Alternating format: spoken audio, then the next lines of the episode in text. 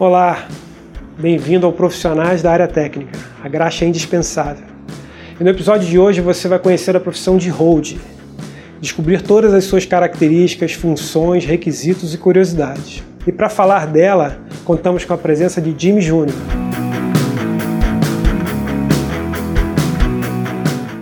Jimmy Júnior, hold produtor técnico da Fernanda Abreu, terceira geração de uma linhagem real de holds. Jimmy que traz de berço a função de fiel escudeiro do músico a executa com maestria. Coleciona belos trabalhos em sua trajetória, tendo feito parte da equipe de Erasmo Carlos, Detonautas, LS Jack, Isabela Taviani, entre outros. Convido você a conhecer o Júnior, descobrir sobre a profissão de hold e entender por que a graxa é indispensável. Ei, Júnior, que prazer, que prazer e aí, ter meu você camarada? aqui. Estamos aí, né? E aí, vamos contar para todo mundo o que, que é um hold, o que é ser hold. Vamos tentar, né, cara? Vamos tentar. Tem tantas coisas é, é, relacionadas a isso que eu acho que dá pra gente ir conversando e passando um pente, pelo menos em, em alguns tópicos. Mas vamos tentando esclarecer o máximo que for aí. Legal, porque essa série ela está mostrando para o público que existem profissões que muita gente não conhece, muita gente não sabe o que, qual é a função de cada profissão e, e, e da forma como elas são indispensáveis para a realização de um show, de um espetáculo. Certamente tem muita gente que não sabe a necessidade que o músico tem de ter um hold né, junto com ele no, nos shows. Então, queria que você contasse um pouco assim, de qual é a função do hold, o que o hold faz. É, eu acho que, assim, dentro da minha análise de, de um hold mesmo, que é o meu ponto de vista, é quem está ali para prestar suporte para o músico, para o artista que está ali no palco fazendo a apresentação, eu acho que, num todo, eu acho que o resumo poderia ser como se fosse um, um fiel escudeiro ali do cara, que é aquele cara para conseguir transmitir confiança de que está tudo pronto para começar, que vai o artista vai subir no palco e vai conseguir fazer uma apresentação sem preocupações externas, é, principalmente né, falando da parte hold técnica, é, para conseguir se conectar ali com o público direito. Né? E o, o ele fica, na verdade o hold ele chega antes do show começar, a gente é, monta todo o equipamento do palco, a gente, enfim, deixa todo o palco preparado ali em relação à parte dos instrumentos para os músicos chegarem, fazer passagem de som e dentro disso são várias etapas, né, que tem de tanto de, de montagem quanto de guardar, quanto de memorizar, são várias etapas. Por isso que eu tinha falado, vamos tentar pincelar um pouco de tudo, senão a gente vai fazer aqui um dois dias de vídeo. Não é, mas é, é bacana para deixar claro assim que, que precisa de um conhecimento técnico, né, antes de qualquer Isso. coisa. O Rode antes de qualquer coisa, ele precisa ser músico. Olha, não sei se ele precisa ser músico, mas ele saber tocar pelo menos o instrumento que ele decide ser técnico é, no meu ponto de vista, de, de suma importância, porque em caso de vários artistas que tem por aí, de vários que eu já trabalhei também, às vezes, enquanto a gente está tendo que ir para uma cidade para fazer uma montagem, de preparar um show, o artista está indo para uma rádio fazer uma entrevista e às vezes não tem tempo de passar som e Nesse caso, quem assume seria o Rode. Ele precisa conseguir passar o som, então, no meu ponto de vista, é importante que ele saiba tocar algum instrumento. Não é assim uma lei isso, né? Isso é uma, uma análise minha, porque no meu ponto de vista facilita, mas tem vários por aí que eles não têm um conhecimento teórico musical, mas eles conseguem pelo menos fazer o que precisa ser feito ali para fazer a passagem de som. Então acho que no mínimo um conhecimento mínimo da área que você está trabalhando ali, seja bateria, seja teclado, seja guitarra, baixo, violão, percussão, todo, todos esses instrumentos é bom que você tenha pelo menos um mínimo de, de contato ali para você conseguir. Embora a gente às vezes tenha que trabalhar com vários instrumentos ao mesmo tempo e a gente sabe que é impossível chegar em um sax, por exemplo. É. Passa o som aí. Era a pergunta que eu ia fazer, né? Porque hoje, assim, hoje não, né? Já há muitos anos, aqui a gente já começou a assumir esses desdobramentos que vieram de fora. Por exemplo, você tem o, o técnico de bateria, o drum tech, você tem o Isso. guitar tech, você tem holds especializados num, num- num determinado instrumento. Mas nem sempre você pode se dar esse luxo. Exatamente. Você é o único cara é, que está é lá para montar a banda inteira. É bom que Aí... quando chega nessa parte, é bom que sempre tem um suporte da banda, dos músicos. Quando você está ali para atender a todos os músicos do palco, normalmente os próprios músicos já dão esse suporte também para conseguir passar som. A galera se, ajuda para conseguir nisso. Até porque também tem. Fica complicado, por exemplo, chegar e passar sax, teclado, igual o cara. A voz normalmente é muito difícil você conseguir fazer passagem de voz, emissão, igual o artista já faz.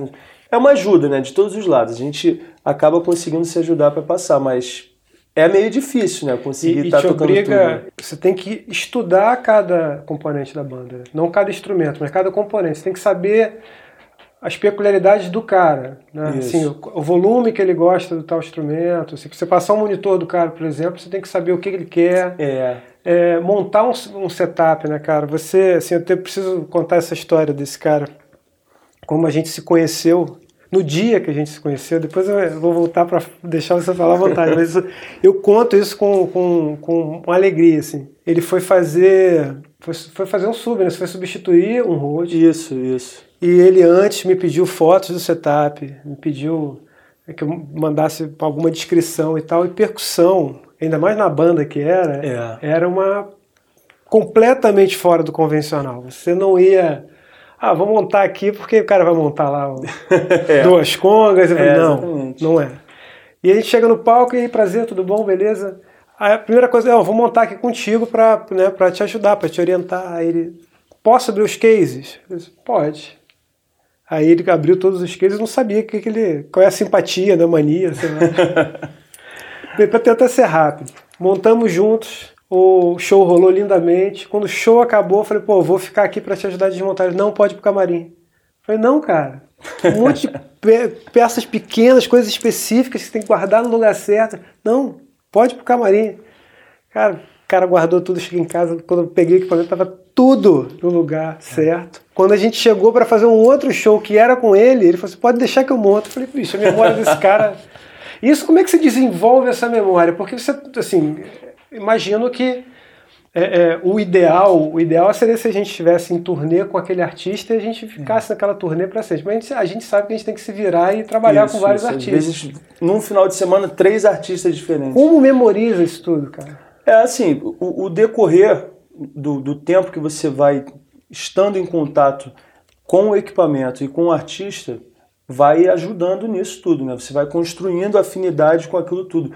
Tanto no caso da percussão, por exemplo, a afinidade é, espacial física ali, de, de altura, de como você vê, e de percepção de para onde você normalmente já está. No caso, você ali como músico, onde você já fica mais, para qual lado você já fica mais virado, onde ficaria mais fácil um repertório tá, onde fica mais fácil acesso, essas coisas assim, elas vão ficando mais fáceis com o decorrer do tempo.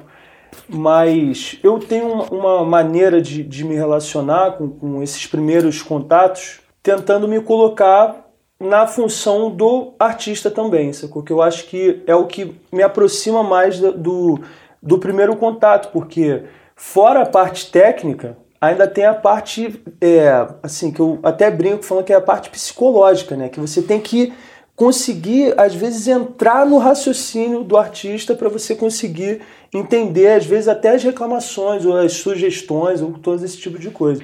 Mas, normalmente mesmo, fica mais afinado, vamos dizer assim, mais ajustadinho com o decorrer do tempo mesmo. Mas ali nesse caso também, Júnior, você comentou, então também vou comentar, fica mais fácil conseguir fazer porque você chegava com um mapa todo descrito assim também é, é tipo montar o Lego, né? Bota esse aqui, o prato já tá com a inclinação certinha, do, com a marcação aí ficou, ficou mais fácil Mas também. Será porque, porque eu já fui road aí? Exatamente, isso que eu falo, porque outros percussionistas que eu já trabalhei aí, na vida que, inclusive, pô, amo os caras, mas percussionista tem um, um Pelo menos os que eu já esbarrei por aí. Eles têm um, um problema de equipamento que é tipo assim, é a cuíca que vem enrolada no pano, é bag de prato que é uma blusa que vem o um prato dentro. As estantes sempre são meio caídas. O teu sistema ali não, ele vem todo montadinho já com a marcação do prato, esse microfone aqui, Aí fica então, fácil, né? Não foi eu que dei sorte, foi você que deu sorte. Foi exatamente isso. Agora, o que, que não é função de hold e o, o mercado insiste em, em te Cara, colocar nessa função? A principal, no meu ponto de vista, que inclusive é uma das coisas assim que. Eu sou novato nesse, nesse meio ainda, né, cara? Tem pessoas aí que, pô, que já tem mais do que a minha idade de vida, já profissional. Eu tenho sorte de trabalhar com muitas pessoas que já têm esse, esse grau de, de bagagem. É, mas eu, eu fico numa, numa. Eu me coloco numa, numa missão de tentar evoluir o que a gente vive. E, e essa parte da, dos holds em si, eles são muito confundidos com os carregadores. Isso é uma das coisas assim que eu, em todas as gigs que eu trabalho, eu sempre bato muito de frente com isso, porque, em primeiro lugar, você tira a, a função de uma pessoa que poderia estar ali trabalhando e, e sustentando a vida dele, enfim, trabalhando da forma certa. Que é o carregador. Que é o carregador que está ali para fazer isso. E em segundo lugar, porque o método de pagamento que a gente tem hoje em dia, ele não garante a gente é, plano de saúde, para a gente conseguir suficiente bancar um plano de saúde, para a gente pensar na nossa aposentadoria. A gente não consegue isso de uma forma tão tranquila. Então, pô, eu trabalhei em gigs que a gente tinha o, o 7B, o 7 reduzido de equipamento, que era quando a gente ia viajar de avião, tinha 500 quilos, sacou? E para três roads, e às vezes a gente chegava, que isso já aconteceu e a gente sempre tem uma compreensão dos detalhes da, da produção, do dia da produção. Mas das vezes a gente chegar tipo em Manaus para pegar uma barca, não sei o que lá, e a gente tem que fazer a carga disso tudo. Então, quando era ônibus, que aí era mais, era quase uma tonelada de equipamento, que era o set completo. Aí a gente tinha que, pô, depois de quatro shows seguidos sem dormir direito, porque sai de um show, já entra no ônibus, já vai direto, não toma banho, não almoça, troca de roupa dentro do ônibus. Aí no quarto show, a gente estava fazendo um show no terceiro andar de uma boate, aí tinha que descer com uma tonelada de equipamento, subir. Eu acho que essa é a principal função que é misturada e que satura muito é, as pessoas, os holds que estão ali, e que é muito difícil de, de falar sobre isso, porque a galera da antiga, os holds que fizeram nos anos 80, não sei o que, hoje em dia eles são os principais produtores técnicos, os diretores técnicos de, de festival, de, das bandas mais conceituadas, que estão com as agendas menor, melhores. E a, o raciocínio desses caras normalmente era, porra, mas você tá muito frouxo, porra. Carrega isso, eu carreguei isso na tudo. Na minha época. É, na minha época eu pegava todos os equipamentos. Aí um cara veio falar isso comigo, eu falei, cara, porra, mas tu. Você deveria ficar feliz de eu estar vindo falar com você que eu tô tentando evoluir, velho. É. É isso, a gente. Na época eles estavam capinando para todo é, mundo começar a passar ainda, né? Não tinha nem espaço ainda. Exatamente, pô. E aí, essa é uma das partes que eu acho que é mais complicadas mesmo, de conseguir desvincular até porque acaba que no final das contas, às vezes chega um, um artista com quatro guitarras, com quatro bags e não sei o que lá, e você assume isso, porque a nossa responsabilidade também tem isso. Né? Eu acho que ficou muito, muito confuso você conseguir separar, porque tem isso. A responsabilidade principal do road é ser responsável pelo equipamento de, musical do artista enquanto ele não está perto. Né? Então, se o artista chega até a viagem, deixou o equipamento, vamos dizer assim, a guitarra e a pedaleira com o cara, o cara bota dentro do ônibus, fica toda até a hora do cara sair do ônibus para voltar para casa e levar o equipamento dele, a responsabilidade é do road. Então eu acho que por isso, em vários momentos, você mesmo prefere, não, deixa que eu leve esse equipamento e acabou que isso começou a ser mal interpretado. Já que tá né? levando esse, né? Pô, leva essa case aqui com 80 quilos. é só daqui ali, é rapidinho. É. Tem, quase não tem escada. mas, assim, isso também, eu não sei se eu estou certo nisso, né? Mas eu acho que também é, isso se mantém por causa da, da introdução do profissional do mercado, né? Normalmente o cara começa fazendo trabalhos muito pequenos, né? Que não isso. tem, às vezes não tem técnico, nem técnico de som, é. usa um técnico da casa.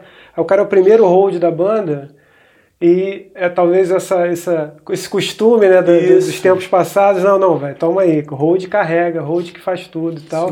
Porque a banda quase não consegue pagar um road, imagina pagar um é. road e um carregador, né? Isso é deve bravo. se manter. Imaginei, imaginei que fosse bem por aí. E agora falando, eh, você falou do, ah, os caras que lá nos anos.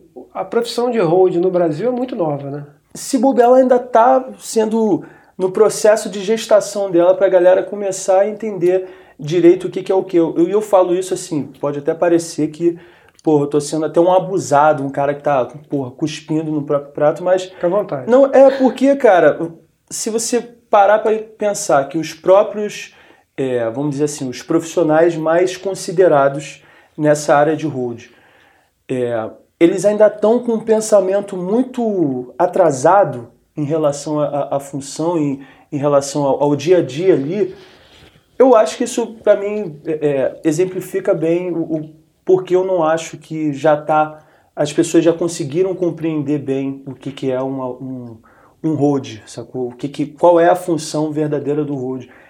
Tanto os próprios roads quanto os próprios artistas, não são todos, óbvio, que em todos os lugares tem suas exceções, mas tanto os artistas quanto os empresários, quanto os, os próprios roads ainda estão meio que nessa de, de conseguir separar igual foi separado lá fora, né? Que o cara ele vira um técnico de bateria.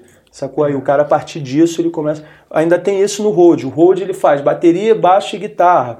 Aqui ainda tá meio assim, por isso eu ainda acho que tá meio é, é, em fase de gestação para se Deus quiser. Mas tal, talvez é, é, não seja por uma falta de, de, de, qualificação, de capacitação. Capacitação que eu digo não é você ter a capacidade de, não, assim, de formação. Se não existe uma escola. É, né? Claro que você tem, tem cursos de road, cursos excelentes até de road. Assim, o acho, talvez seja mais. Assim, tem uma comunidade, né? Que ah, se é. fala muito mais até do que outros tipos Isso. de técnicos, né? Mas você não acha que falta. Assim, que, que é o, o comum do mercado, que o cara seja autodidata e a experiência dele é o que qualifica ele. Ah, se você sim. não tivesse, talvez. Se já não tivesse, talvez, algo que como, por exemplo, você não vai chamar um cara de engenheiro de som se ele realmente não for um engenheiro. Isso. Né? E você tem fora as escolas de, de engenharia de áudio. Isso. Né? É, se você tivesse essa formação, você não ia tirar esse do, do faz tudo, né? Tipo, não, o cara é especialista, é. é formado, funciona dessa maneira. E assim, aí você gradativamente, obviamente, né, com o passar dos anos, você ia criando uma geração de pessoas qualificadas que iam Exatamente. melhorar essa. É, eu acho condição. que uma instituição desse tipo, no caso, ia ajudar muito também no, no promover debate sobre, né? Que é uma coisa assim que dificilmente a gente tem, tem possibilidade de estar tá se encontrando, tipo assim, numa sala de aula, sei lá, 20 e poucos holds debatendo sobre determinado assunto. Eu acho que nesse ponto é o que, no meu ponto de vista, seria o mais vantajoso, conseguir ter ali para a galera conseguir entender do que está falando, porque das pessoas que eu conheço de hold, cada uma raciocina a função dela de uma forma diferente. Então acaba que por não ter um, um, centro de debate ali, que seria uma sala de aula, onde você fique é, é, falando sobre determinados é, é tópicos, onde você entre mais é, é, aprofundadamente na, na, parte técnica e teórica também, para cada lado que você vai decidir se você quer trabalhar com, com, a parte percussiva, se você quer trabalhar com a parte de cordas, pra, pra, com a parte de sopro, para cada lado você tem que conseguir tanto a parte teórica quanto a técnica. E, assim, por mais que tenham as instituições, eu ainda acho que elas não foram é, aprovadas pelo mercado. Mercado, assim, da música num todo, né? Tanto os artistas, quanto os técnicos, quanto os empresários. E isso pelo é simples. Todas as vezes que eu fui chamado para trabalhar até hoje, ninguém nunca me perguntou: pô, você é formado em, em, na instituição tal? Ou então você já fez curso de Ninguém nunca me perguntou isso até hoje. É, mas eu acho que é isso, como se desenvolveu todo o segmento de espetáculo do Brasil. Isso, exatamente. Foi tudo assim, né? Acho que assim, de Rock in Rio 1 para cá que foi a maior mudança, talvez tecnológica e de, de, de, de, profissional, assim, porque era tudo na marra, né? Era, é, cara. É, usando Muito na orelhada, tinha, né, fazendo cara? o que tinha que fazer. É. De repente foi daí que nasceram os grandes fazedores de gambiarra, né? Porque no Brasil que, que tem é, isso que é. Que sim, que um bom road precisa saber fazer tem que boas saber, gambiarras. tem que saber. Uma vez eu tava fazendo show, eu não lembro nem qual era a banda, cara. Aí no meio do show o guitarrista virou para mim assim e falou: Cara, meu capo atrás. Eu falei, pô, você não me deu. Ele não tá lá no hotel. Só que o hotel era tipo 20 minutos. Eu falei, no cara. Show isso. É, rolando o show. Falei, cara, não, não tem como ir, voltar 40 minutos vai acabar o show. Ele falou, cara, a próxima música eu só sei tocar com capo atrás, só sei tocar com capo. Falei, caraca, velho, o que, que eu vou fazer agora? Eu olhei assim, tinha uma baqueta quebrada. Falei, cara, uma baqueta quebrada e uma black tape resolve. a outra tracei a baqueta, black tape pra caraca no, no braço. no braço de lá. Mas aí eu vou fazer o que? Ali só tinha isso. Não tinha nenhum outro capotraste, não tinha nada. E resolveu, ele conseguiu tocar a música dele, mas depois para limpar o braço foi uma merda. Bem, então assim, isso tudo que a gente falou já, já meio que respondeu, talvez tenha respondido uma pergunta que eu, queria, que eu ia fazer, que era se o Hold ele, ele tem que saber, tem que dominar a montagem de todos os instrumentos, tem que saber administrar todos os instrumentos, ou não. Assim, o cara é especialista em. Você já falou lá do um tech e tal. Como é que. No Brasil, como é que é isso? Assim, não, eu sou um, um guitar tech. É, o mercado tem, procura o guitar tech ou não, ele procura o hold e que ele tem que fazer aquilo tudo. Então, se você quiser, se você é um guitar tech, você está limitado, você está com a fatia menor de mercado. Como é que, como é que acontece aqui no, no Brasil? É, eu acho, eu, pelo menos observando assim, esse tempo que eu venho praticando, hoje em dia parece para mim como uma é, evolução de carreira, porque para você conseguir chegar a esse, esse ponto de você estar tá trabalhando diretamente só com, com um artista, com um instrumento em uma gig, normalmente são, são artistas e bandas que já estão é, com carreira consolidada, fazendo seus quantidade X de show por mês é, há tanto tempo e aquela, aqueles artistas que lotam é, é todas as casas de show, essas coisas assim, para eles conseguirem ter esse, esse luxo de ter um, um técnico, um hold para cada instrumento. Um para o vocalista quando toca alguma coisa, um para o baterista, um para o que faça de repente dois guitarristas, alguma coisa assim do tipo.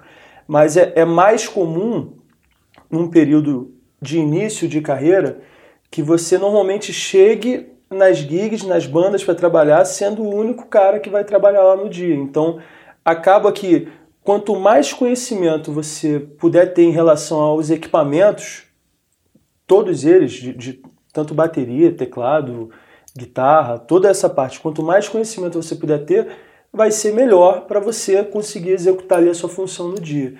Mas pelo correto, correto mesmo seria é, cada hold, cada técnico desses conseguir ter é, é condições e possibilidade de se especializar unicamente naquele equipamento ali do artista, que aí, às vezes, pô, o, um guitarrista, por exemplo, chega com duas caixas de guitarra, 35 pedais, cinco racks, oito guitarras com seis afinações diferentes. Tu vai vendo aquilo dali, o certo era você ter conhecimento 100% de cada pedal daquele dali do artista, de como funciona perfeitamente todas as questões do amplo. Só que hoje em dia na, na etapa que eu estou ainda, eu ainda não tenho muita chance de conseguir trabalhar é, em todas as gigs que eu trabalho exclusivamente com, com uma Se área. você fosse escolher, seria qual? Se eu fosse escolher, bem provavelmente seria com a parte de cordas, né? Guitarra, violão, baixo, seria a parte que eu tenho mais proximidade. É a sua especialidade. É, e aí seria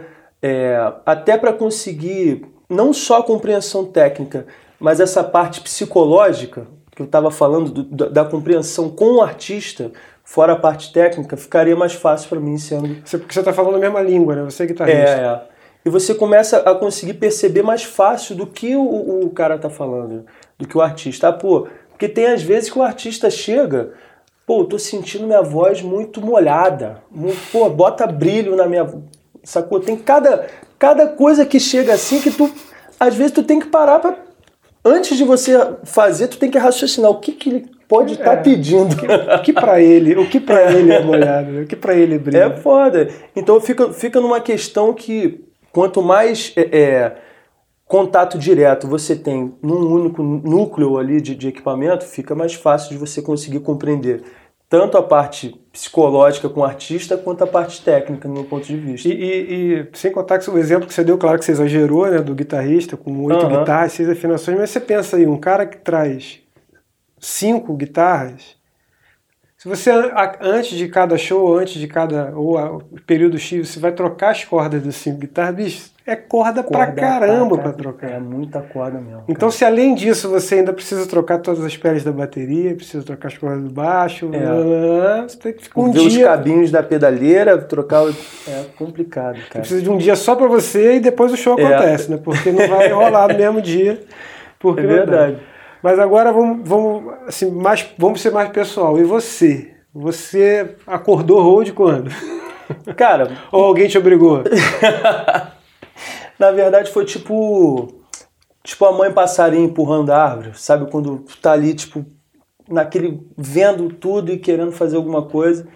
Rolou isso. É, a minha família toda é relacionada à música, né? Eu fui sustentado através de música.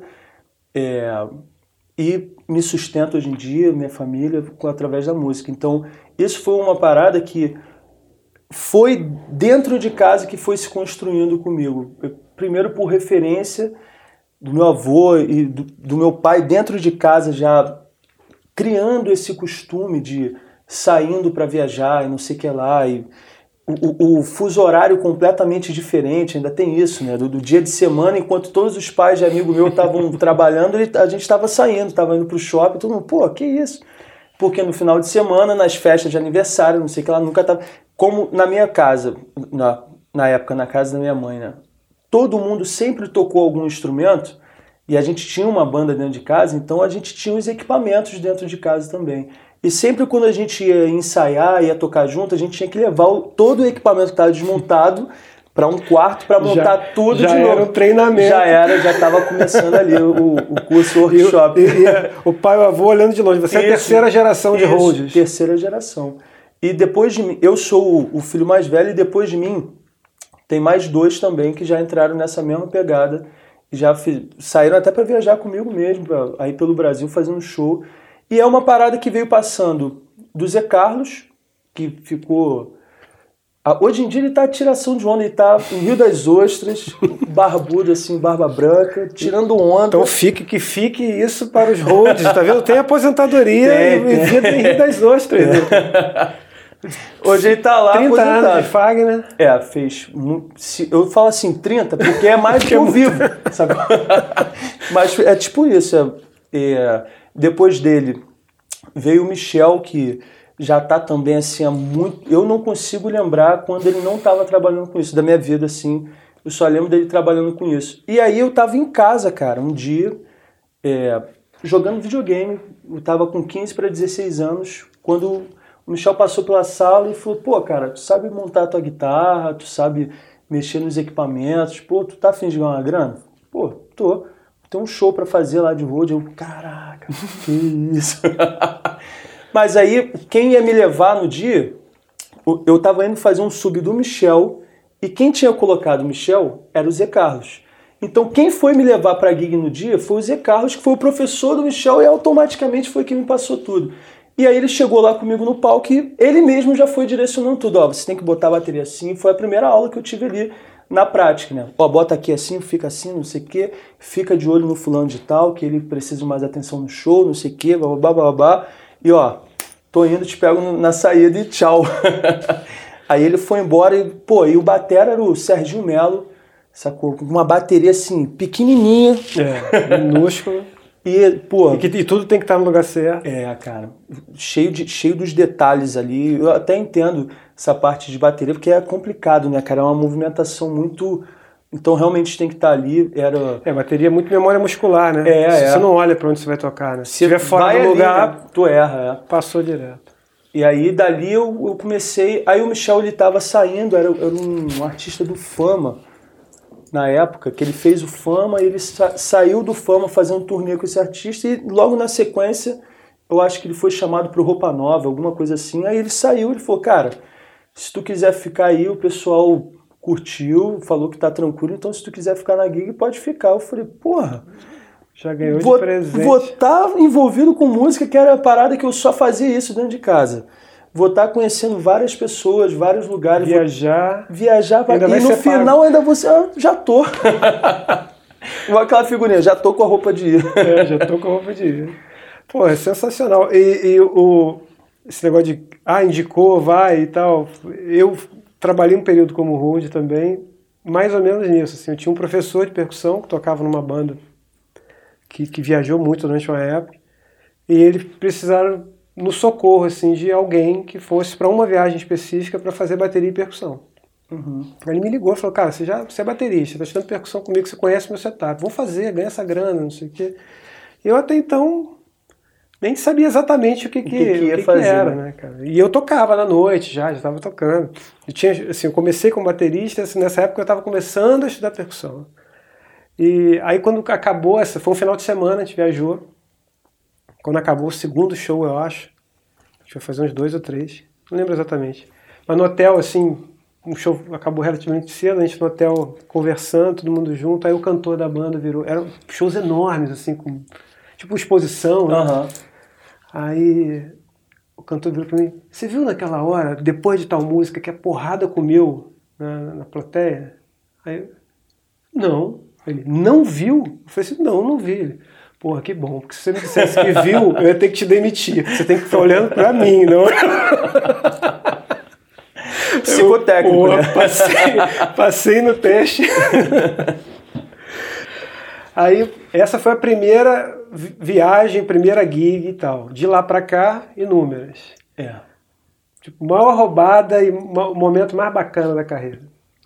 Maior roubada mesmo que eu já passei não foi nem em relação à, parte técnica do show em si. Algum problema acontecer, alguma loucura assim durante o show. Foi mais para chegar até o show, cara, que a gente. É, eu já não curto muito pegar avião, essas paradas assim, eu fico sempre muito tenso, qualquer turbulência eu já fico bolado com isso. E a gente foi para Manaus, que já é uma viagem de quase quatro horas, e de lá de Manaus a gente ainda pegou duas horas num aviãozinho, tipo teco-teco de filme, assim, de terror, praticamente. Porque quando eu vi aquilo dali parecia um filme de terror. Ao ponto Você já de... sabia que nesse avião? A gente foi direcionado até lá, e primeiro que a gente esbarrou numa sala de embarque assim separada, que era um voo fretado, a gente estava indo para Iamundar, dentro de Manaus, assim, duas horas de voo depois de Manaus para dentro da Amazônia, para tu ter ideia. Aí quando a gente chegou ali, a gente viu dois caras conversando, assim, estavam uniformizados, mas tipo, não estavam igual um piloto, estavam blusa de botão, bermuda, bagulho. Vestido igual. É, e aí tinham 16, 15, 15, 16 pessoas mais ou menos, banda e equipe, e a gente estava com quase 400 quilos de equipamento, sendo que o avião aguentava 700 quilos no e... total. É. Aí quando eu vi... Aí tinha que escolher quem ficava. Aí né? eu tava, eu tava por algum acaso parado no espaço perto desses dois caras que eu nem sabia que eram, que eram os pilotos. E ouvi eles falando, pô, cara, a gente vai ter que ver, só de equipamento já bate quase, não sei o quê. Quando eu ouvi ele falando isso da carga máxima do avião, a primeira coisa que eu fiz foi pegar o celular, ligar para casa e falar, ó, se eu morrer, pode falar para meus filhos que eu morri trabalhando. Estava fazendo foi, a minha parte. Cara, foi a, a, assim, a, a maior furada da minha vida, eu acho que foi, a, parte mais tensa da minha vida em relação à profissão. Precisou nem decolar, né? Antes não, de decolar antes, já tava... Antes eu já estava extremamente amedrontado e pessoa da equipe tomando tipo um, um tubo de remédio inteiro para ficar dopado para conseguir entrar no avião, porque tava todo mundo desesperadíssimo. E a gente, aí a gente foi, porque vai, né, cara? Ainda tem isso. pior é isso. Ainda tem isso. Pode estar tudo errado, não tem... nada funcionando, mas a gente acredita que vai dar tudo certo. Até porque, bicho, tu tá em Manaus, você vai fazer o quê? Vai voltar a pé, não, não vai, né? Tipo, porra, vai lá, não vou. Vai ter que ir, né? Aí a gente foi, ainda pegou início de tempestade pela frente, foi tenso pra Isso cara. é por cima da floresta? Por cima. Bem louco. Bem, bem típico daqueles aviões que caem na Amazônia e ninguém sabe. Sacou? Enfim. Meio aí a gente pegou e foi lá e, pô, foi mar... assim, foi tenso pra caraca chegar, mas quando chegou lá foi tipo o pagamento de ter conseguido ir num lugar assim tão, tão isolado como era. E, pô, visual maravilhoso. E é o de praxe, né? Quando começa dando muita furada, muita furada, é capaz de terminar o show e tá todo mundo assim, pô, que show, né, cara? Foi maravilhoso. No final de toda a furada ainda vem esse momento de pote de ouro no final do arco-íris. E o contrário existe também, tipo, tá dando tudo super certo, chega no final, furado, né, catástrofe. Cara? Pô, tem, sempre tem chance de acontecer, né, cara? a furada pode acontecer a qualquer segundo, né? Mas aquelas, aquelas roubadas de palco mesmo, assim, de deu errado no palco e não dá para resolver. É, roubada de palco, cara, que foi, foi até assim, previsível. Era para ter, todo mundo era para ter maldado isso, mas no primeiro Rock in Rio que eu fiz como road foi no, acho que foi 2011, e foi no Palco Mundo com Detonautas, aí tinha Guns, Pitch, System, era um, a gente chegou às 6 horas da manhã para passar som, aquela estrutura porra, maravilhosa, tudo do bom e do melhor tudo dá possível, certo. tudo para dar certo e um cara que estava passando os cabos da empresa fez um que são coisas que você vai aprendendo no decorrer mesmo. Ele fez uma emenda de cabo que era uma emenda com conector normal, mas ele fez sem dar uma um mínima nozinho. travada para ele Aí o que, que aconteceu? Na primeira música do show, que o guitarrista entrava tocando a música, esse cabo era exatamente o cabo que estava levando o microfone do amplo de guitarra, alguém passou e chutou e começou o show o cara tocando sem guitarra. Isso foi o que. E isso deu assim, imagina as reuniões depois disso, quanta falação que aconteceu, que foi um erro que realmente é, é, prejudicou o show dos caras e que era para ter sido mal dado desde o início. E isso daí, na hora, eu digo assim que foi uma furada para mim, porque na hora que isso acontece, até você identificar que foi esse cabo no meio do caminho, tu já trocou o amplificador, a guitarra, já trocou o guitarrista, já trocou o road, já trocou todo mundo, menos o cabo que tá ali, né? Porque não é você que passa Exatamente. E aí foi uma das furadas assim, é, que eu fiquei mais tenso da minha vida inteira, porque de cima daquele palco ali, cara, você olhar pro público já é intimidador, sacou? Eu é.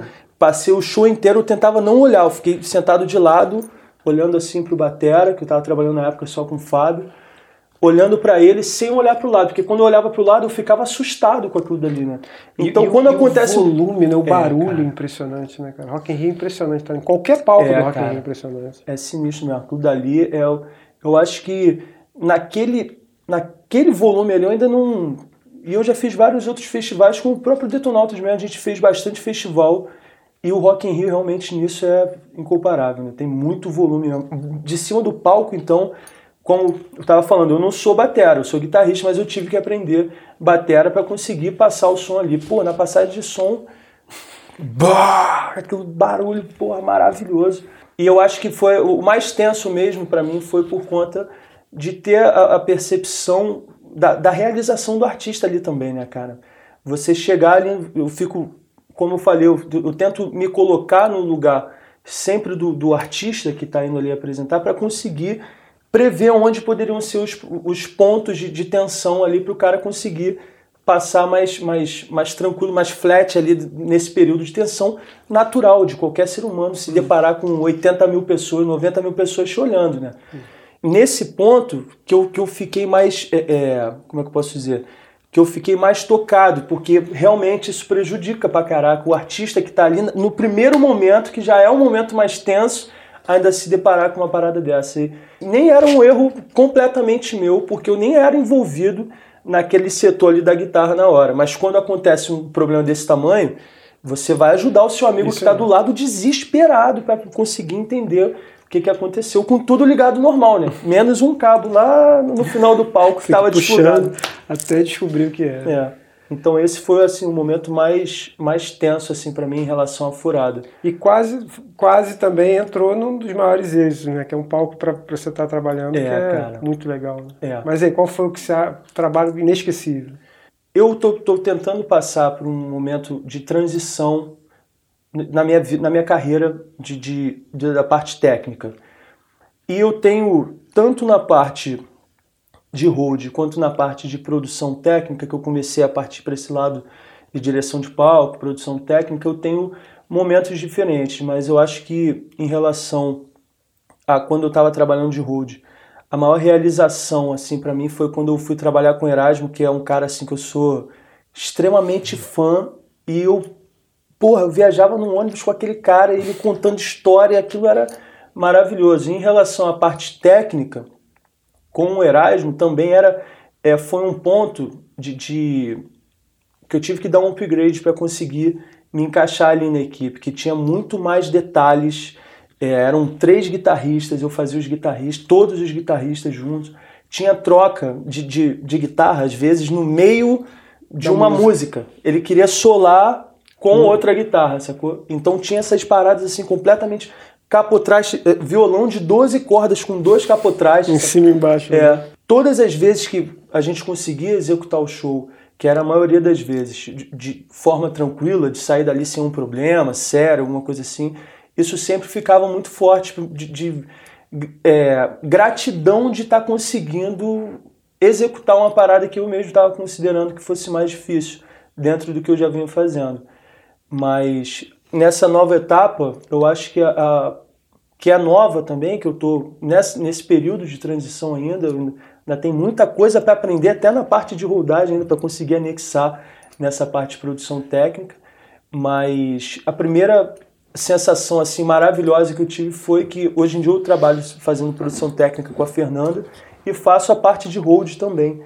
Eu divido as duas partes lá. Foi o primeiro show que eu fiz com ela, sendo produtor como, técnico. Como diretor técnico. É, que eu cheguei ali, olhei aquilo tudo, eu falei, cara, eu não acredito que eu sei todos os itens que estão aqui no palco agora. Todas as luzes, todos os, os amplificadores. Você, você, naquele show do Rock in Rio tinha que ser o cara que saberia com o cabo. Pô, tá... Nessa função. Pô, se eu soubesse, eu não tinha deixado seria o cara demitido também, né? Exatamente. Eu acho que essa, assim, cada show é uma realização, né, cara? Você conseguir chegar ali, cada demanda é, é, traz uma realização, pelo menos para mim, que estou em busca disso. Sacou? Eu entrei nessa função porque eu queria estar próximo desse, desse meio viver de música é, e porque eu queria realmente as coisas que eu mais queria conseguir aprender com as pessoas que estão ali e conseguir ter contato com, com essas possibilidades, com essas situações, com essas pessoas, sacou? Então acaba que cada show, às vezes é aquele show que, pô, tu vai fazer, cara, sei lá, numa pizzaria, acontece uma parada que tu termina o show e tu fala, caraca, porra, velho, não acredito, que maneiro que eu consegui fazer isso. Tem situações que acontecem, eu já fazendo show numa uma boate, cara, que tinha na Barra, eu acho que já até fechou, isso tem muitos anos atrás o guitarrista tocando arrebentou a corda e o cara só tinha aquela guitarra. E só tinha eu de road para a banda toda também acontecendo tudo. Ele precisava continuar e falou: Cara, não posso parar, não posso parar. Ele foi tocando e eu colocando a corda enquanto ele tocava. Quando terminou aquilo dali, eu falei: Caraca, consegui.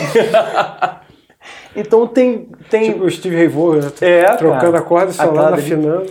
Aquele vídeo lá, inclusive, é maravilhoso. Dele, aqueles dois ali, eles têm que dar curso. Foi, foi inspiração para esse é, dia. Né? Então, acho que, em, independente do, do, do, grau de importância que tem a realização ali do, do, show em si, sendo numa churrascaria, numa pizzaria ou no Rock in Rio, sempre tem momentos ali que dá para você chegar no final. Pelo menos eu observo muito isso. Chegar no final e, porra, cara, que maneiro, consegui fazer isso, estou feliz de ter conseguido isso, não sei o quê. Então fica até meio difícil falar, pô, a parada que eu mais curti, não sei. Mas eu acho que essas duas, tanto entrar na equipe do Erasmo e ficar, eu acho que foram dois anos e pouco que eu fiquei fazendo turnê com ele. E os primeiros shows que eu fiz com a Fernanda, como produtor técnico, foram os que mais me. Quando eu cheguei em casa, eu falei assim: ó, eu vou abrir uma cerveja agora. eu mereço, eu mereço. Agora eu vou abrir uma cerveja, foi legal. Pô, e esse lance, você é diretor técnico da Fernanda Abreu e hold, né, também. Você também trabalha como diretor de palco. Então a gente já está falando de, de mais duas categorias profissionais, vamos dizer assim, Isso. ou desdobramento de alguma categoria, que faz parte desse backstage né, que, que, que esses episódios aqui estão falando. Não deu para chamar todo mundo de todos os segmentos, mas essa, esse seu caminho para se tornar o diretor técnico, você até pode falar um pouco do que é diretor técnico, se você tiver vontade para isso, mas você acha que é um caminho natural de todo hold? Todo hold vai caminhar para ou não? Isso foi uma especialização que você buscou porque é um caminho que você quer seguir? É, eu conheço assim, muitos, muitos holds que já estão tipo, com seus 50 e poucos anos de vida e que estão é, é, tranquilos e satisfeitos sendo holds até hoje. Que nesse ponto, que a gente falou no início, eles já não são assim, vamos dizer, considerados holds principiantes da parada e já estão trabalhando, é, sendo guitar tech do Lulu Santos, do Frejá, são pessoas assim, normalmente, quem está nessa função com esses artistas de abrangência nacional assim muito grande são pessoas que já são mais cascudas, são os antigos e normalmente são essas pessoas que são tranquilas em estar nessa função, mas é, é, eu também conheço, eu acho que fica quase empatado, porque eu conheço vários outros que começaram como road e que hoje em dia são empresários de artistas assim, nível A brasileiro, sacou? São produtores técnicos ou diretores técnicos de eventos como Lula Palusa, como Rock in Rio, sacou? E eu acho que isso está muito de, do quanto o, o, o profissional em si está querendo se envolver ali com a ação. Para mim foi natural porque, como eu falei, eu, eu curto realizar, eu curto fazer aquilo dali, eu curto durante o show olhar para aquilo dali, ver que não está acontecendo problema nenhum e pensar assim, pô, cara, que bom que os caras estão no palco conseguindo fazer o show que eles têm que fazer sem preocupação nenhuma e vão sair dali para se divertir e ele sabe que vai chegar em casa e vai estar tá com todo o equipamento dele é, é, seguro sem ter acontecido nenhum problema. Então, naturalmente eu fui passando para outros pontos porque como road eu fui encontrando vários pontos em algumas gigs que eu fui passando que eu faria diferente, sacou? Pô, eu não faria isso, eu não é, eu não deixaria a questão dos carregadores passar tão fácil com o contratante, sacou? Uhum. É, eu exigiria mais não sei o que lá, mais espaço, mais tempo, mais respeito, porque também tem muito disso. A galera, é, principalmente os contratantes, esses caras assim, eles, eles não compreendem muito bem todas as pessoas que estão trabalhando ali, elas são profissionais que estão ali exatamente porque elas são capazes de executar. E às vezes o cara ele quer entrar. E são fundamentais, né? É, e às vezes o cara, o contratante, ele quer entrar no palco com cinco amigos e três namoradas e duas e um cachorro, sacou? E você tentar conversar e passar por tudo isso como fazendo mais parte dessa de diretor técnico, produtor de palco, é, produtor técnico, diretor de palco que toma conta da, da, desse, dessa engrenagem maior, né? Porque o road toma conta dessa engrenagem menor, direcionada ao artista. Já o diretor de palco, ele toma conta do setor palco inteiro, fazer com que os roads tenham o que eles precisam ter para fazer o trabalho funcionar direito, e o produtor técnico é quem faz a, a produção, a pré-produção antes do dia do show para chegar nesse dia e ser entregue assim. Né? O produtor técnico faz a pré-produção, passa para o diretor de palco, que vai deixar o palco organizado para os roads chegarem e fazerem toda essa, essa montagem do equipamento e a desmontagem vai reduzindo de novo, até a pós-produção. E acabou que naturalmente eu fui chegando para essa, porque em algumas gigs que eu trabalhava eu via alguns pontos assim, tipo, porra, cara, que vacilo esse produtor tá fazendo, abandonou a gente aqui, não mandou a van, é, porra, a gente está sem almoço e o cara não considerou nosso horário de almoço no cronograma, no cronograma, sacou? Que isso acontece muito, ou então, porra, já tô três dias sem dormir direito, vou ter que chegar aqui, vou ter que subir com uma tonelada de equipamento, essas paradas, e isso foi criando uma vontade dentro de mim, e naturalmente, cara, que eu, eu sou meio assim, as pessoas que trabalham comigo, eu sou meio esponja, eu vou perguntando tudo, pô, cara, como é que faz isso? Como é que não sei o que, observando muito, naturalmente eu fui conseguindo é, ter uma compreensão para até o dia de chegar na Fernanda, que eu estava trabalhando lá. Eu entrei para trabalhar na Fernanda fazendo hold de, da parte de percussão e de guitarra, eu acho, na época. E aí entraram vários produtores, saíram alguns durante a turnê. Tem esse fator também, como você estava falando, de, de, juntar as funções, né? Que é meio complicado, porque os artistas eles vêm encontrando dificuldades também em conseguir estar tá na, na estrada com, com a equipe que deveria ter para funcionar normalmente, né? com tantos roles, com diretor de palco, com produtor é. técnico, com é, a parte de cenografia para fazer tudo isso, e às vezes o, o, o contratante cara... não aceita pagar 20 passagens de avião e 10 quartos de hotel, alguma coisa assim. E aí, cara, não tem jeito. Os artistas eles precisam fazer show, as condições vão enxugando, vai ficando tudo mais apertadinho para a gente conseguir chegar e fazer o show. Aí nisso acaba que, nesse caso, por exemplo, lá na Fernanda eu estou fazendo tanto a produção técnica, que eu faço a pré-produção, diretor de palco no dia, de ser o regente do que está acontecendo ali no palco, e a parte de rodagem também, direcionada com, com, com os artistas que estão ali.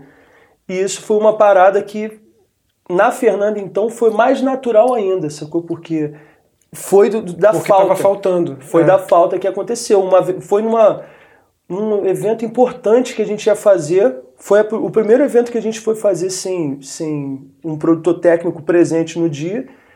E a Fernanda, assim, cara, ela, é, ela se, se interessa muito pelo que está acontecendo antes. Ela se importa muito com os mínimos detalhes, com os mínimos centímetros, ela sempre está muito atenta a tudo isso. Então, às vezes, a Fernanda, durante a passagem de som, enquanto a gente está na montagem, adiantando passagem de som, ela está mandando mensagem no WhatsApp, está ligando, como é que tá? Olha, pô, me manda uma foto, eu quero ver, não sei o quê. Para ela, ela, ela faz parte desde a pré-produção até a pós-produção. E nessa parte de pré-produção, uma vez a gente fazendo um show, eu como hold ali, a Fernanda me ligou e falou: Cara, eu recebi a foto aqui do show, não dá para fazer isso, tem que andar com a bateria, tem que levantar o praticável, não sei o que. Ela começou a falar isso, eu falei: Fernanda, eu sou. Sou um hold aqui, cara. Se eu virar pra essa galera da equipe aqui, que tá trabalhando aqui no local do show, e falar, galera, vamos ter que desmontar a bateria toda, vamos levar. A galera não vai me ouvir, vai olhar pra minha cara e falar, cara, você é um hold, tu tá falando o quê? Sacou?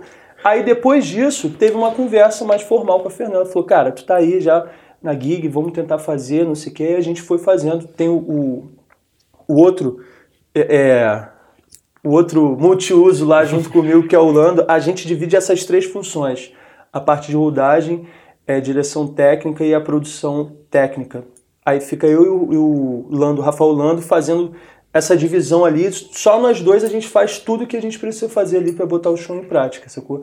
Mas chegou nesse, nesse ponto de uma forma tipo natural, a natureza levando para isso. Até o dia que o cara faltou o show, que foi o dia que foi tipo o pontapé mais uma vez para eu chegar nessa nessa função nova. Sobrou um cachê? Sobrou.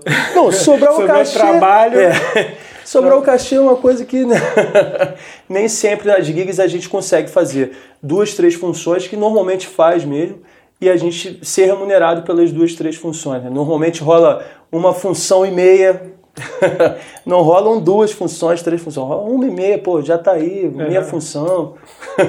é só que é uma passagem a menos, é, um quarto a menos. Uma diária a menos. Uma diária a menos, né? E a estrada, cara? E a, como é que é o convívio com aquele monte de gente estranha que de, de uma, da noite para o dia vira sua família, né? porque às vezes a gente passa mais tempo com é eles é do verdade, que com a família em casa. Como é que é viajar com, com a equipe de uma banda? Como é que é viajar com uma banda? Como é que é a hierarquia na estrada? Quais são as coisas curiosas que acontecem que você pode contar aqui?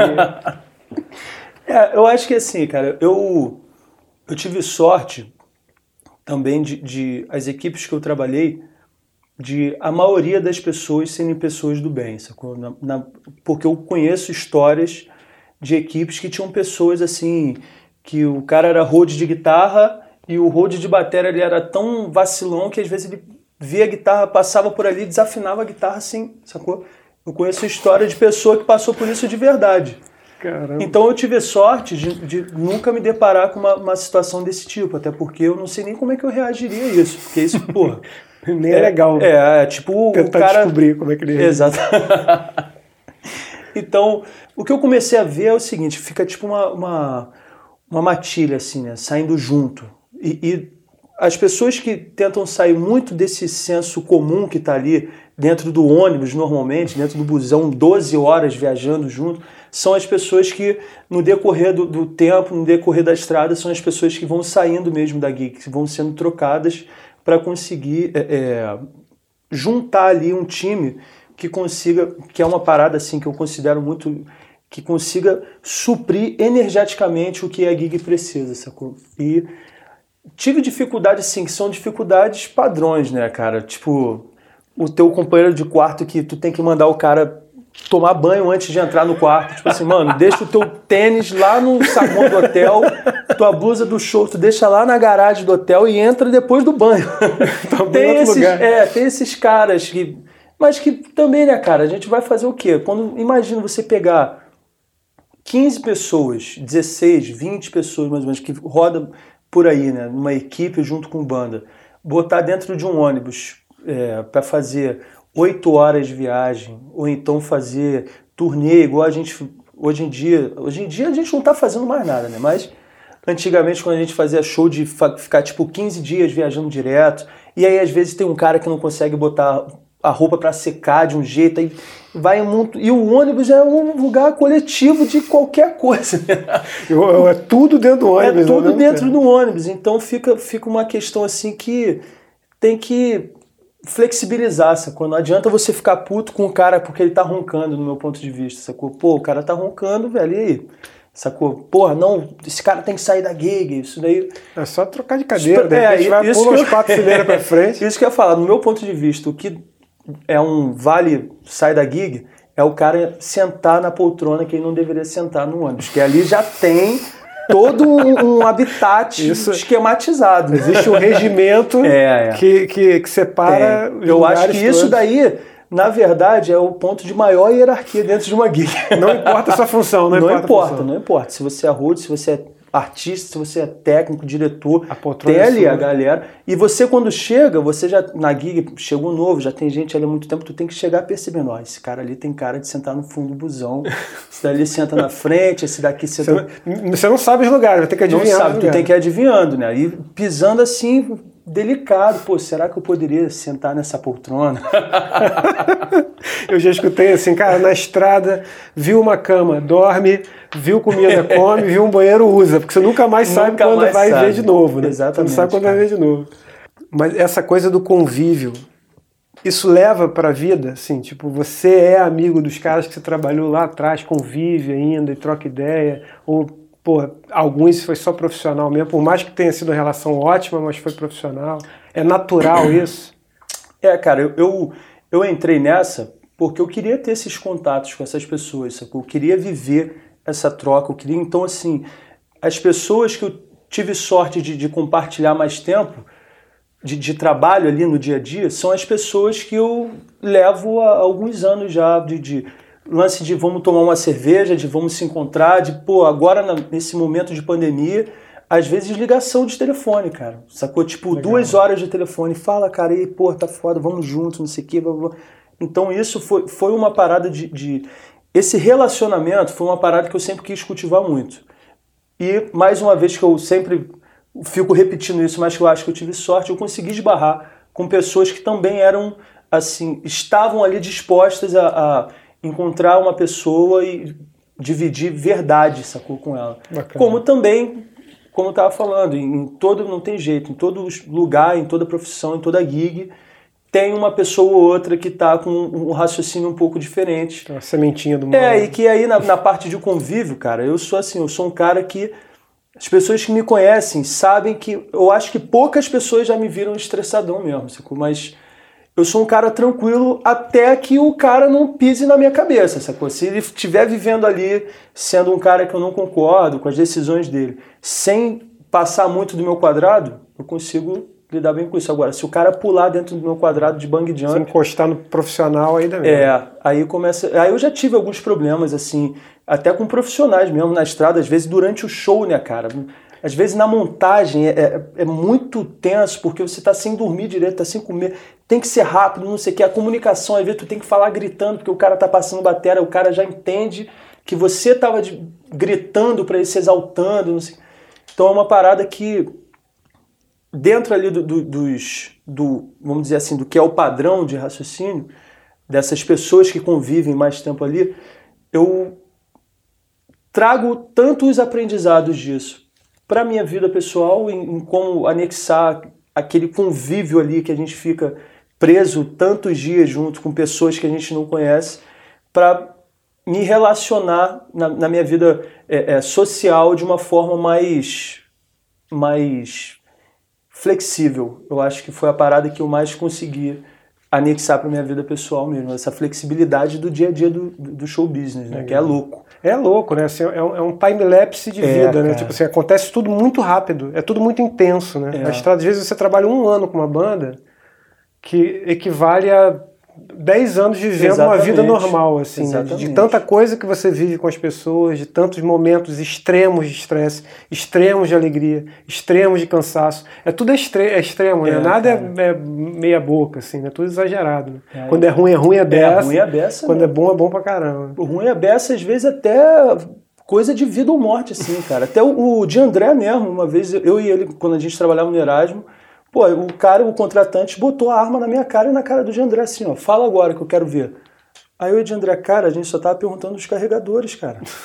A gente só tava procurando os carregadores, calma ele. Agora vai ser todo mundo preso. Então, assim, tem esse tipo de extremo que a gente tem que lidar e eu acho que desses extremos que eu fui conseguindo compreender um pouco mais a flexibilidade para conseguir lidar com essas paradas, porque eu, sinceramente, ali dentro, eu tava querendo voar para cima do cara com a arma, com tudo, porque eu não tava acreditando naquele absurdo, só queria os carregadores.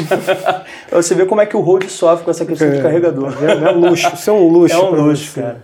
Cara, agora você falou aí no meio da, da, dessa resposta sobre esse momento louco que a gente está vivendo. A gente está tá com um ano, né? nesse momento agora, a gente está um ano vivendo essa pandemia que pra gente foi, quis dizer, parar de trabalhar praticamente, né? Assim, Praticamente não, parar de é, trabalhar. Parar de trabalhar. Como é que é para a cabeça do Road? O que, que você pensa da profissão assim?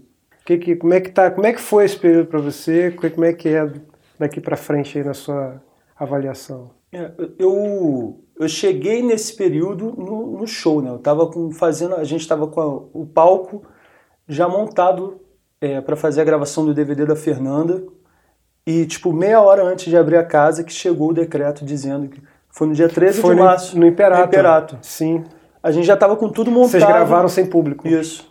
Cara, muito foi. É, foi, cara, foi. Eu acho que a primeira coisa que aconteceu era que ninguém credibilizou de verdade o que estava acontecendo. Ninguém acreditou que a gente ia chegar um ano. Eu mesmo não, não, imaginava que ia conseguir viver dois meses sem trabalhar. Eu falava, cara, não, tem, não é possível. Essa parada vai ter que voltar em dois meses, porque depois disso eu não vou conseguir mais viver, sacou? Então, chegar nesse período de hoje em dia, eu tive que meio que me desgarrar um pouco das minhas questões profissionais e acabou que eu vivi esse período dentro de casa, sacou, cara?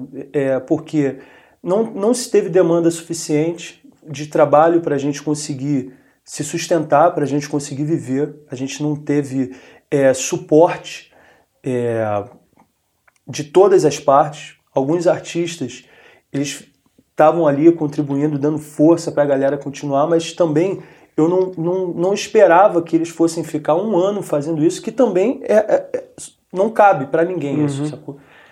Então chega a algum certo ponto que a gente que trabalha na equipe técnica, sendo dependente de, de terceiros para executar o seu trabalho, seja o empresário para vender o show, seja o artista para estar tá vendendo o show bem, não sei o quê, acaba que a gente, eu pelo menos me senti muito assim, muito sem, é, é, que foi o que, cara, me deu assim uma sensação de abstinência muito grande, antecipada na verdade, porque quando começou a, a, esse período de pandemia, no primeiro mês, eu comecei a pensar, cara, e como é que eu vou fazer para viver sem isso, cara? Sem, sem estar tá em movimento, sem chegar na quarta-feira e estar tá separando a minha mala para viajar e, e voltando para casa no domingo e caraca, como é que eu, eu vou perder toda essa parada de uma hora para outra? E isso, no princípio, como eu conheço assim várias outras pessoas também que trabalham no, back, no backstage, isso, em primeiro ponto, trouxe um problema psicológico muito grande, sacou? Então foi isso que eu tive que fazer. Eu tive que me trancar dentro de casa para conseguir colocar a, a, minha mente no lugar e, e, começar a compreender como poderia ser esse período que a gente está passando agora, que na época era o futuro. E dentro disso eu fiz um monte de modificação. Eu acho que todo o mercado em si vai ser forçado a, a se modificar, todas as funções automaticamente elas vão ser forçadas a, a, uma adaptação ou uma readaptação, porque já teve uma adaptação e já, bem provavelmente já vai mudar de novo. E assim, eu, cara, eu, eu sou que eu sou um, um um viciado, eu sou meio um cara assim, cracudo nessa função. Eu não conseguiria deixar de ser isso, sacou? Então eu tenho que ficar como eu sou hoje em dia. Eu tô esperançoso, não tô esperando que isso se resolva amanhã, mas estou esperançoso de que isso vai se resolver em algum momento e a gente vai poder, dentro da, da, desse novo normal que todo mundo diz, a gente executar a nossa função ou pelo menos é, executar a, a, a essência da nossa função no dia a dia ali que é inclusive o que, assim, eu vejo que, obviamente, pô, não dá para a gente ficar desconsiderando a parte financeira disso tudo, mas para mim o que fez assim muita diferença mesmo foi essa parte de, é, de perder, sacou? Perder essa, perdi o que eu era, eu perdi uhum. o que eu podia fazer, eu perdi o que eu fazia para sustentar minha família eu perdi sem, sem tempo. É uma assim. mudança de realidade, né? É. Não é só Ao ponto de hoje em dia eu uso cores, cara. eu nunca te vi tão é, colorido é, cara, assim, é. né? Tão claro. Eu comecei assim. a me forçar, cara. Eu falei, cara, quer saber de uma coisa? Chega de ter meia preta, preta, cueca preta, calça preta, blusa preta, tudo. Eu falei, não, agora vai ser cor. Vai ser cor, vai ser camiseta, vai ser qualquer. Não vai ser de linha, vai ser. Fui Aquela camisa lado. florida. É, botar coisa que não poderia usar nunca, que eu nunca compraria. Agora eu vou usar também, quero nem saber. Tá certo. Tá certo. Pô, queridão, bom demais trocar essa ideia. Pô, cara. Acho que cabe, cabe é, capítulos nesse, nesse papo, né? A gente podia até esticar mais e fazer outro. Pô, tô aí, cara, sem Mas, precisar. É, e assim, eu, eu concordo com você, eu acho que muito em breve a, a, essa readaptação, re-readaptação é se define, porque acho que enquanto tem artista, enquanto tem espetáculo, tem a graxa, né, cara? É. Não tem, não funciona sem. Exatamente. Não, não, há de se esperar que maior que seja o artista, ou o cantor ou a cantora, vai subir no palco sozinha, sem ninguém ter dito a ela onde era Exatamente. o endereço do lugar. Né? Exatamente. Não, só isso, né? Quanto mais uma banda tocando, com o som funcionando, com equipamentos montados e afinados. É. E... Então, é indispensável. Eu acho que isso não, eu não consigo imaginar, não é romantismo da minha parte, não. Não consigo imaginar uma mudança é, de estrutural assim tão radical a ponto de dispensar profissionais isso. tão importantes. Né? É. Eu acho que em breve teremos mais histórias para um, um, segundo episódio. É, tomara e tomara dia. que nesse, nesse próximo episódio a gente de repente tenha conseguido que é um dos pontos de readaptação que eu fico esperançoso que aconteça, de de repente esse meio, esse, vamos dizer assim, setor backstage consiga é, padronizar um pouco mais, ou então legalizar um pouco mais a, a função de todos esses profissionais que são é, é, desconhecidos é, é, oficialmente, né? Eles em todas as esferas, em todos os sentidos. Isso, isso. Eles, uhum. não, eles não são considerados em nenhum, nenhum âmbito, em qualquer lugar são desconsiderados. Então é uma parada que eu vejo que eu acho que teria que começar da própria galera da, da graxa, da técnica, começar essa mobilização de tentar melhorar essas condições, levando em consideração o que se passou agora na pandemia, que todo mundo se viu do nada sem chão, e a gente tentar, de repente, nessa readaptação, pensar em formas que a gente consiga resguardar um pouco mais a nossa vida pessoal também, né? Porque a gente acaba doando, depositando ali a nossa vida pessoal e a gente para conseguir viver essa vida profissional. Então acaba que eu, eu vejo às vezes que a gente fica é, pouco seguro dentro disso tudo, entendeu? E espero que a gente consiga sair dessa com esse raciocínio, com essa tendo passado por essa realidade difícil que assim muitos profissionais do mundo do, do backstage desse mundo todo estão passando, de várias empresas estão quebrando, vários profissionais estão mudando completamente de ramo, estão indo trabalhar em outras funções completamente diferentes e que de repente isso sirva de, de, de um, de um solavão, um tapão assim, aí cara, vamos pois lá, é, galera. Se não, aprender, se não aprender com isso, não aprende com mais é, nada, né, também. É. Porque assim, acho que essa balança ficou muito claro agora, assim, do quanto você dedica a sua profissão e de quando ela falta do que, que você tem de fato. É, né? Exatamente. Então, assim, eu acho que quanto mais amarrado, mais profissional, mais direitos, mais estabelecido como profissional, Isso. mais segurança você vai ter numa situação impensável como essa, é. né? que agora já entrou para o pensável. A é, agora já, tá, já dá é, Tem que se ligar nisso. que isso pode acontecer de novo. É, exatamente. Então tem que se organizar para isso. É isso. Ô, queridão, obrigado, cara. Maravilha. Vamos eu nessa, sou seu fã. Camarada. Eu que sou teu fã sempre. Você é o melhor do mundo. Obrigado por ter topado. Tô muito feliz, cara. Pô, eu que tô feliz, cara. Espero que a gente consiga aí contribuir para o futuro da galera que tá chegando e que consiga é, ter mais conhecimento do que a gente não tinha no, no início, né, cara? Isso, ter mais é proximidade. E é, é isso. isso. Maravilha. Vamos que Obrigadão. vamos. Valeu. Muito obrigado, Jimmy Júnior. e aí, conheci essa profissão? Fique ligado nos outros episódios do Profissionais da Área Técnica, a graxa indispensável. Conheça mais funções e mais sobre essa turma dos bastidores. A graxa